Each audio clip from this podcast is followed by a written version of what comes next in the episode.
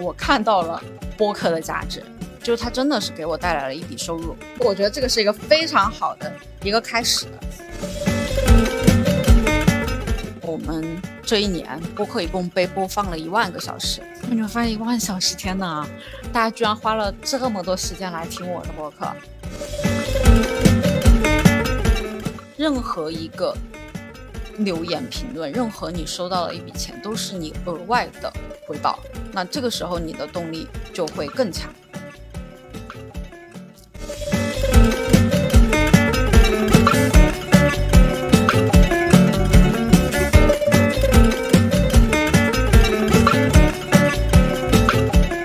我是当小时，欢迎来到专注路径，期待结果，钱和流量，Hope Always 的搞钱搞流量系列访谈播客。这一期的话是呃如何做播客那一期的下半部分续版。这个主要是我们在复盘我们自己的播客，也希望就借由我自己起播客的这个盘来给大家有一些启发，因为会有一些人他从零到一的时候，他也会去看别人的七号日记。呃，从中肯定是会有一些自己收获的，而且我觉得我们现在还不错，就是呃半年左右的一个时间吧，今年才开始做的，已经有五千粉丝啦。好，我们的播客叫做搞钱搞流量。其实最开始的时候，呃，大家做播客的话，呃，最开始会有一个契机，为什么做？那我刚开始的契机其实只是为了去见人。这期的话就是给大家聊一下我的播客的起盘的思路的参考，当初行动的目的和意图是什么？我的目的的话，当时只是为了去见一些客户，见客户的时候，我会觉得，就如果业务没有聊成，我会觉得这段时间是无效的，所以我想把我的时间更高效的利用起来，让它至少在同一份时间能够产生多份的价值，所以我就开始录播课了。当时。行动想要达的目标啊，就是我刚开始做播客的时候，我是没有任何目标的。我觉得只要发了就行，本来它就是一个副产品嘛。因为当时我见到有一些客户，我会想要去复盘我自己的一个销售过程，呃，看对方什么时候。开始他的声音什么时候？他的声音语气会想要继续和我聊下去，很兴奋。和我见到有一些同行在交流的时候，我会觉得那些同行讲的真好，我很想要记下来，自己反复再复习一下。所以当时我就是为了做播客的这个目的反而没有那么强，我只是觉得说我先把它录下来。当时我都没有想要发。是录了很多期之后，我会觉得不好储存，就储存在我的语音备忘录里面，好像它少了一点什么整理的价值。我要整理到哪里呢？我就直接把它放到了喜马拉雅。放到喜马拉雅之后，那既然放了，我就想说能不能够再分发一下，就分发到了小宇宙。他这诞生是个意外。哎，对，啊，当时想要达目标就是我先定的计划是先录个五十期再说。嗯，我根本就没有想过五十期之后会要达到一个多少粉丝啊，或者多少曝光啊。我只是觉得先做，至于做出来的结果是什么样子的，那是因为我音频的质量和我采访的内容的质量来决定的，而不是说我要达到多少万粉丝。这个给自媒体的人也会有一定的参考啊。其实像如何做播客这个书的作者，呃，前面。半期和上一期分享的那个，他也说，他说如果你的作品你想要被人谈论的话，那你首先要保证你的播客有被人谈论的价值啊。所以前面五十期更多的是在去提高自身的一个能力的过程。事先我设想了能够达成什么样的目的呢？就是我会当时定的目标就是我会希望有一些金钱上面的结果。啊，虽然我没有对播放量那些做要求，但是我对钱是嗯有这个需求在的，呃，只是说这个金额的大小我也没有定，因为金钱的结果也只是我嗯付出的努力的一个回报而已。还有一点的话就是人脉的一个管理，就是我在做播客的时候，我会觉得，因为我访谈了很多人嘛，每一条播客采访的每一个嘉宾就是我的认识的那个人的一个名片。就我可能跟他聊完一次之后，我已经隔了半年，我已经忘记他是做什么的。但是如果我们把这次访谈录下来的话，我再去回过头遇到什么业务，我就知道，哎，我这个业务其实是可以匹配那个人的资源的，你也可以把这个人介绍给这个人，他们中间会有一个串线，或者说是你要介绍这个人给另外一个认识人认识的时候，你直接推这条播客就可以了，那他就更清晰明了的了解这个人是在做什么，相当于是给这个人做一个呃他业务的一个使用说明书，就他是交往杠杆。对，呃，钱和流量就相当于他是我的人脉系统。棒，嗯。那实际上最后做了这半年，呃，发生了什么事情呢？因为我把整个数据打出来了嘛，就是我搞钱搞流量的这个数据，我们从六月六号开始做的啊，到十二月，这个其实我是做到十二月十六号，我就。就是一个月前我就想要开始复盘 这个事情，现在就已经又过了一个月了。其实最早我在十二月一号的时候我就已经打印出来了，一直拖拖拖拖拖到现在才开始去嗯做这个事情，但是也是很惊喜的，因为小宇宙官方出了一个年度总结嘛。嗯，实际上发生的事情就是我其实自己很久没有操作账号了，就是我自己的账号，我一直在帮别人做账号。啊，我对于做我自己的栏目的上心程度已经过了大概有很多年了，中间的几年都是在给客户在做嘛，啊，所以我会觉得说是手感其实还在的，就像你之前学会，你之前会骑自行车，现在你只是上手会需要适适应一下。什么情况下发生了转折呢？就是在十一月九号。你会看到这条曲线，这条曲线我会放到我们的 show note 里面，就是从最早开始到十一月九号的时候，突然有了起色，我就去看十一月九号我是发了什么样的内容吗？发了什么呢？没有发什么特别的内容，但是为什么会有这么惊人的一个转变呢？为什么呢？是因为我十一月九号的时候，我翻了一下朋友圈，我去了香港，啊，而在。那个是怎么发生的？这个转变就是非常感谢啊！这个播客带给我带来的第一笔纯正从播客带来的生意。虽然说之前我也说我通过播客变现了二十几万，就达达其实也是通过我们的访谈嘉宾来去给我付费的。但是真正从播客从零到一收到的第一笔钱，就是在十一月九号之前，我接到了一个香港的听友的咨询。他给我付了费，我付出了，就是这这个这笔收益啊，其实是投入产出不不成正比的。呃，因因为我自自己把肉身走到了香港去，你想机票来回的路费那些，其实还是成本会比较高的。但是正是因为这一次，我看到了播客的价值，就是它真的是给我带来了一笔收入。我觉得这个是一个非常好的一个开始。嗯，我在收到了这笔钱之后，我开始了我第一次小宇宙的变现。关键是我在那天回来的路上，我进了诚品书店。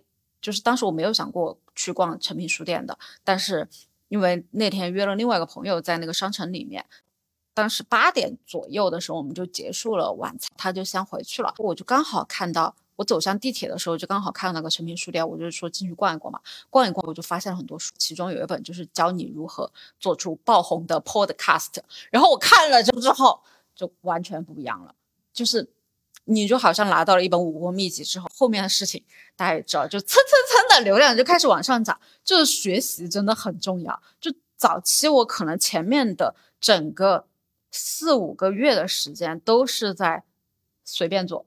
嗯，就是根本对播客是没有信仰的，就像我刚开始说的，我根本就不期待播客能给我带来什么，我只是把它当做一个储存盘，嗯，备忘录放在那里整理。但是当我看到了这本书，呃，这本书也是我们上一期给大家分享了，大家可以去听一下。我按照这本书的步骤去做了之后，真的很有效。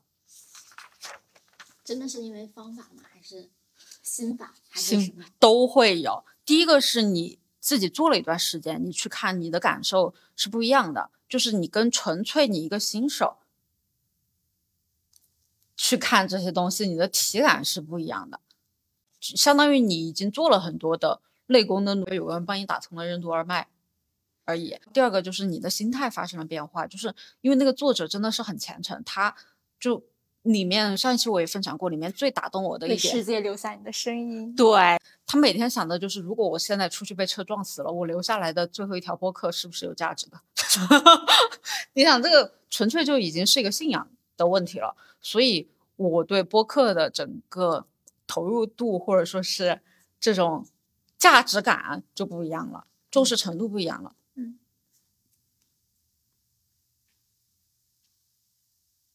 取得了哪些成绩呢？这里就要给大家分享一下我的 年度报告。这个小宇宙真的做的很不错啊，就是像其他的，虽然说它流量更多，就喜马拉雅其实它流量更多，但是它的评论互动真的一点都没有，包括苹果的 Podcast 也是没有什么正反馈。呃，但是在小宇宙里面，我们这一年播客一共被播放了一万个小时。那么一万个小时，在我们之前了解的就是一万个小时，不知道大家听过没有？就一万个小时那个天一万小时理论，对，你会发现一万小时，天呐，大家居然花了这么多时间来听我的播客，嗯，我当时其实有一个目标坚持下来，就是说，我说我什么时候不往上面发，就是如果我录了六十分钟，只被人听了三十分钟，那我觉得我这个时间的复利，因为最开始我的目标就是要时间产生复利嘛，嗯，如果我投入了六十分钟，播放连六十分钟都没有，那就就不要发了。但是这个时候，其实你会发现，我差不多录了有六十多期，每一期的话不到一个小时，也就六十六个小时而已。但是我们被播放了一万个小时，我一下这个信心就又有了，而且我们有五千个订阅了，谢谢你们这五千个人的每一个人，有三百三十八人留下了评论，共计一万个字。这些数据就是对你的感受对，而且评论最好的有一条，其中有一条还是你的。最用心评论。啊，对，而且我们的听众遍布全世界的三百四十八个城市，很厉害。我们听有收听时长最长的五位，我也分别寄出了礼物，但是只有三个人加了我们听友群，还有两个人不见了。再捞一下，啊，再捞一下，如果你有听这个播客的话，因为他们听的时长，首期的第一个就是运营增长黄同学，他听了四十六个小时啊。他在群里也好积极。对，评论最多的五位听众里面也有你，哇，我是第一名哎！哎，对我们，嗯，非常感谢，非常感谢大家。带给你的惊喜，对，有哪些不足和遗憾呢？就是大家一直在吐槽的音质，这个我争取在二零二四年会想办法再升级一下我们的设备和录音环境，但有时候真的是，嗯，就完成大于完美吧，我觉得 只能用这个话来安慰自己了，因为我一直以来都不是器材党，就是当时我在做摄影的时候，我用的相机是什么样子呢？我给大家解释一下，就明白为什么我们现在音质这么差了。就我在做摄影师的时候，我拍照收费可能是小一万块钱一单，但是我用的相机都还不到一万块钱。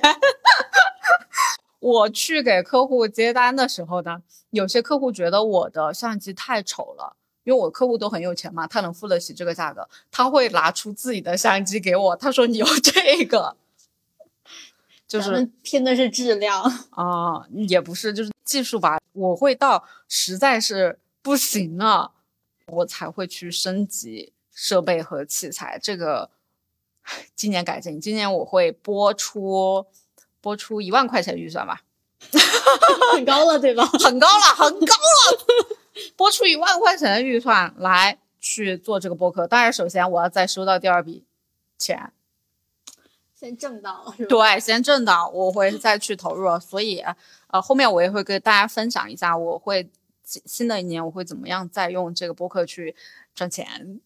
哎呦，哎呦，啊，就是我们成功的关键因素啊，我觉得是因为综合的一个结果，就是前期我会有一个积累，嗯嗯因为最早我从十年前就开始在做自媒体，我大概知道怎么去做一些线上的创作性的内容，因为音频也算是创作性的内容。所以，假如说你现在刚开始做播客，没有在短时间内取得很好的成绩，也是正常的。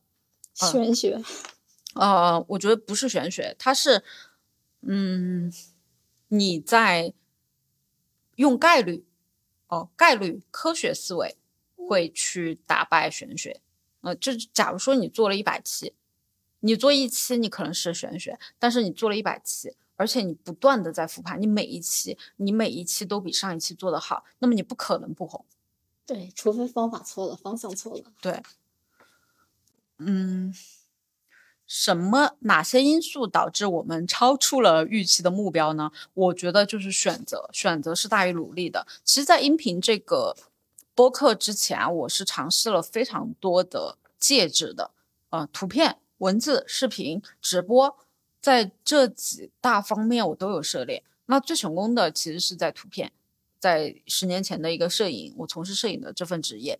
但是从事摄影之后，我一直在找。新的突破点，呃，当时为了突破，我是还花了一年的时间去北京电影学院进修，因为在一五一六年的时候，刚好是在我摄影遇到瓶颈期，我想的突破就是那段时间很流行短视频，我就去北京电影学院学做视频，结果还是没有 如期的取得很好的进展和突破。后面在抖音开始流行的时候，包括直播，我们也有设立过，在公众号。我也花了很多的时间、金钱去做文字上面的一个努力，也被非常多老师否定过，就是你不适合写 字啊，就就这个真的是。听到这样的评价，这不是不是一次啊，就是在我小的时候，我的梦想其实是成为一个小说家，就成为一个作家。啊，在我初中的时候，那个时候我流行啊新概念作文，我不知道，就就在九零后的。的 青春回忆，青春回忆里面还有没有这个东西？当时我投了非常多的稿件，我自己还写了很多的小说。那个时候写小说的话，是你要写在纸上的，就是没有电脑什么的，你还要摘抄复印，就手动 复印投稿。我每次都石沉大海，没有任何的一个反馈。后面到后面，我开始做摄影了之后，没想到就是无心插柳柳成荫，我出了一本摄影集，而且我还被台湾的一个。旅行杂志叫《旅途中国》，《旅途中国》作为专栏作家，有三年连载专栏，但是这个专栏的那个文字也是编辑重新帮我梳理的，我相当于就是把素材给到他，照片给到他，他重新帮我编辑，因为他觉得我写的东西就整个没有办法 发表，他就相当于编辑手动帮我重新写了一遍。后面我又签了，就因为在我当红时期，就。有出版社专门从北京飞过来找我签了一本摄影教材，啊，让我写摄影教程。看完大纲，编辑非常的高兴，他觉得这本书一定会大卖。等我真的开始写具体的内容的时候，编辑就放弃了，他整个就放弃了，你知道吗？就是来回改了太多次了，他就总觉得就是我也不知道。我要怎么改？就是我每次都很积极，包括后面我报了很多的写作课也是的，就我每次都很积极。老师说什么，我是第一个改的。老师发给我反馈意见，我又马上改，就来回三五次、五六次之后，老师累了，老师会觉得说，我不管怎么样跟你讲，你好像都没有 get 到我的点。我也是，我说我不管怎么样努力，好像都没有让老师满意，没有让编辑满意，没有让读者满意。之前我还花了有三个月的时间，我全职真的是全职，我朝九晚六在咖啡厅 进行写作，每天八个小时。我不是去看写作的教程，呃，使用说明书，就是在练习写作，要不就是在看对标。三个月，我说给我三个月的时间，不行我就放弃。三个月之后我放弃了，所以这个真的是一个很悲惨的故事，就是。到后面我找私教，找私教老师，来回找了五个，就在那三个月的时间，我找了五个私教老师，我报了两个集训营，最后我找了一个我很好的朋友，认识十年的朋友，他就是一家出版社的资深编辑，他在开一个写书的一个训练营，也是他看到我的框架的时候，把我作为案例，让我给大家分享我是怎么做的，我是怎么花这么短的时间就写出了一个如此好，而且如此爆款，一看就会很有购买欲的一个书籍的框架。一到写具体内容的时候，他就说：“当当啊，要不咱们还是找一个枪手吧。”一直都只是这样的经历啊。对，所以我会发现我的优势其实在于逻辑框架和整个大纲的一个构架，而不在于具体细节的一个落实。嗯，但是这个我还没有死心。其实经过了这么多这么多年的打击，我还是没有死心，因为我发现，在音频上面，我觉得是一个弯道超车的点，就是方式也是。先列出思维导图，我要讲什么，再用语言去给大家分享我讲的内容，我就会觉得说，我后面一定会出书的。我只需要一个助理，把我讲的这么多的一个东西转成文字，再优化一下，按照书面文字的一个逻辑写下来。就我总结了一下，那我的优势其实是在于听觉和视觉，呃，视觉语言和听觉语言是不一样的两套文字体系。你适合书面出版的语言文字和你在耳朵里面听的语言文字，它可能不一样。很因为很多我收到的编辑反馈，他们都是很专业的，我相信他们的评卷一定是很中肯的，非常中肯的。他会说我写的东西会太口语化了，啊，那这个反而是我在做播客的优势，因为你在。做播客的时候，你讲很多书面性的文字和语言逻辑，听众是会吸收比较困难的，因为你是视觉性的语言。但是口语化的话，让听众他会更耐听，会更容易传播啊。所以我就先不跟自己死磕了，就先做播客。我觉得这个也是给到。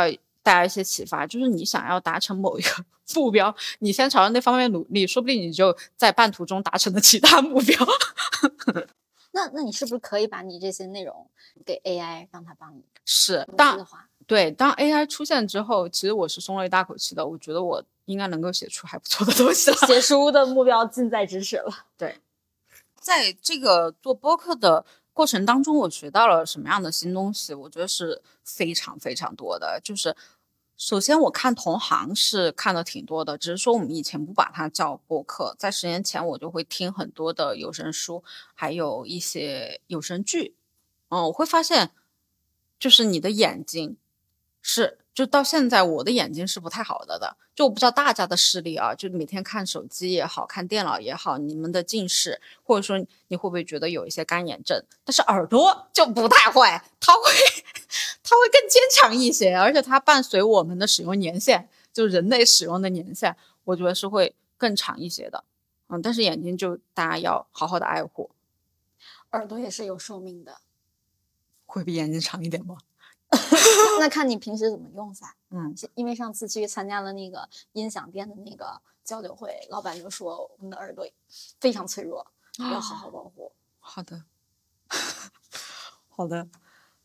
在这个过程当中，我学到了，嗯，就给大家一些建议，就如果有人要进行同样的要做播客的话，第一个你就是要找到你的热情。找到你不收钱你也愿意投入的事情，就你要享受过程，你不能只盯着这个结果，说我发出去一条播客有多少人播放，有多少人订阅，而是你在录的过程当中，你享不享受？你在做这件事情的本身就是给你的奖励的话，你就不太会去在乎最后结果给你带来的奖励。任何一个留言评论，任何你收到的一笔钱，都是你额外的回报。那这个时候你的动力就会更强。我们接下来在二零二四年，我们这个播客会停止做什么？首先，我会停止一些与搞钱、搞流量无关的嘉宾的访谈，因为之前我真的是遇到每一个人，我都生拉硬扯的去把他扯到这个扯到这个主题上面，但是我会发现有很多。尤其是我遇到的一些女性朋友，她们其实是更喜欢去谈感情、去谈感受、去谈心灵上面的东西的。呃，所以的话，我就新年开了一个新的一个专栏，叫“中女时代”，欢迎大家去订阅。所以我们在搞钱搞流量里面的话，就会减少与搞钱搞流量无关的嘉宾的访谈。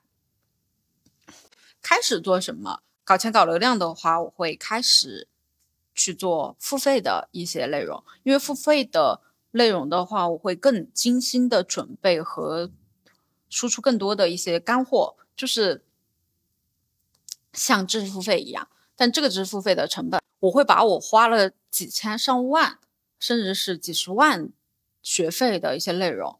给大家分享出来，初步定价的话，可能会在十九块九 超左右，朋友们啊一期。那这个会在我们到达八千八百八十八个粉丝的时候，八千八百八十八个订阅的时候开始发第一条，看一下反响吧。嗯，如果大家听完这一期有什么想要听的内容，可以留言。那你可以说说你都学了什么课程？呃，我觉得现在最值钱的一期的话，就是我上次给你们分享的操盘手，就是操盘手灰色内容。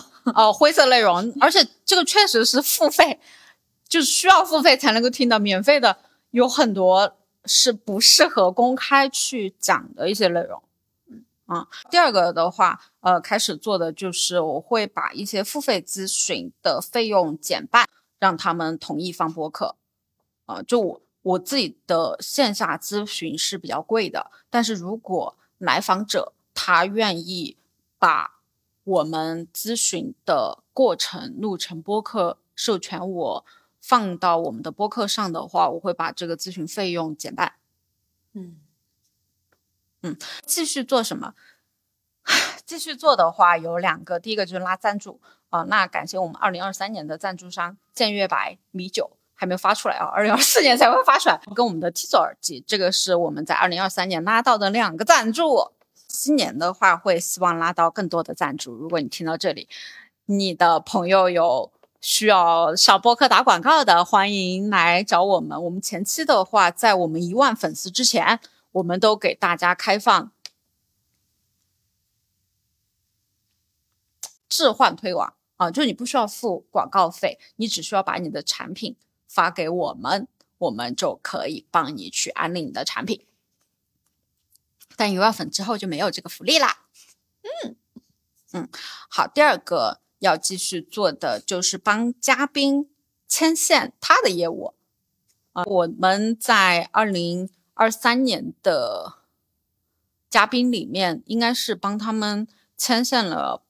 哦，我知道的里面会有个五六个。都是因为对儿，对五六对儿，因为听了播客，这个听友就找到嘉宾，去给他们打钱的事情啊。其中有一个也是因为我们二零二三年的一个总结，我不是给那个听的时间最长的五位听友送礼物嘛，我就去跟他们单聊的时候，有个广西的小姐姐，她就跟我说，听了我们的有一期。节目，他从广西飞到了海南找那个嘉宾，采购了他的业务，而那一期的播放只有六十一个播放，真的是产生了这样一个实实在在的连接、碰接、对价值。嗯，我们的意外的收获就是我自己的一个收获，我觉得真的就是在我们讲书。在我们讲书，所以我在今年会继续多讲一些书籍的规划内容。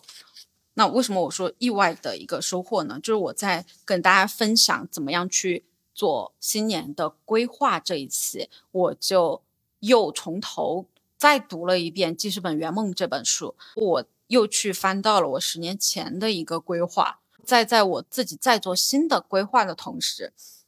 我又去找了这个作者，就是因为我学的更深了，所以我又学的更多了。我又发现自己一些盲区，我又再去学。那这个学习的深度跟层次，跟你只是自己在读书是完全不一样的。我最惊喜的就是我在讲了这个，我上次还把人家名字念错了，就是《基本圆梦》的那本书不叫《古熊正寿，我念的是古熊正寿，人家叫熊谷正寿，我就去，我说怎么搜不到？我就想说这个熊谷正寿有没有出现的书，我发现没有，但是我看到了，呃，二手书里面有一本杂志采访熊谷正寿，我就去把那本杂志买回来了。我在杂志上面发现，妈呀，熊谷正寿怎么这么帅气？瞬间我又对这个作者充满了新的好奇，我就又翻墙去在 Google 上面去搜索这个人，我就找到了他的 Instagram，然后找到 Instagram 上面，我就一点开我就震惊了，你知道我看到什么吗？就是我们上一期如果大家没听过的话，可以去听一下六十八期的那一期，我给大家分享了在熊谷真寿他自己在做自己的梦想版的时候。他会希望有辆豪车，他就会在路边看到他梦寐以求的那个豪车，他会假装自己是那个豪车的主人，拍了一张照，对吧？我点开 Google 搜索他的 Twitter 还是 Instagram，我点开他的主页，我看到的第一条他发布的 Instagram 消息是什么？他和一架私人飞机合影，他说我终于拥有了我的私人飞机。所以你就会看到说。他真的做到了，这个就是你读书的力量，就你会看到说有人真的因为他分享的知识做到了他相信的内容，那么你是不是也可以？这个我觉得就是偶像的力量。我又去找到了他自己的网站和他这本记事本圆梦的内容的书和手账的。更新一步的一个分享，我又去读了他更新的一个生平，因为基本圆梦是在一三年左右出的书了，他其实距今已经有十年了。那这十年他之前的一个梦想，他从二十一岁定的一个目标，是在三十五岁的时候成为一家上市公司的老板，结果现在又过了十年，他已经是十家上市公司的老板了。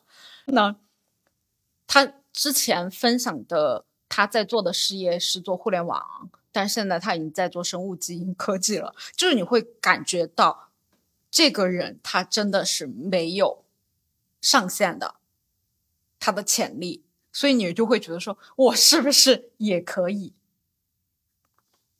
所以在这个读书的过程当中，嗯，我自己的收获会觉得，我虽然之前一直在读书，但是我现在在读书。在分享出来的这种感觉是跟只是自己单纯的输入是不一样的了。知行合一，学点讲。对，所以在二零二四年，我准备讲五十二本书，而且这五十二本的话，呃，我是分了两个类目的，一个是搞钱搞流量，我们这个栏目我会去分享一些搞钱搞流量的书籍，从比较经典的，比如说大卫奥格威，就是广告。类的，因为最早的广告业它也是搞流量的，到特劳特的定位啊，科特勒的四 P 理论啊，这些最经典的我都会去重读，因为其实你会发现现在市面上，呃，不管是小红书还是抖音，教你怎么搞流量的，他们都是知识的二道贩子、三道贩子、四道贩子、五道贩子了。那为什么我不直接从最源头的供货商去进货来给大家去做分享呢？还有一个部分的话，就是我们的中女时代，因为中女时代的话，更多的是去关注女性成长、身心灵的类目。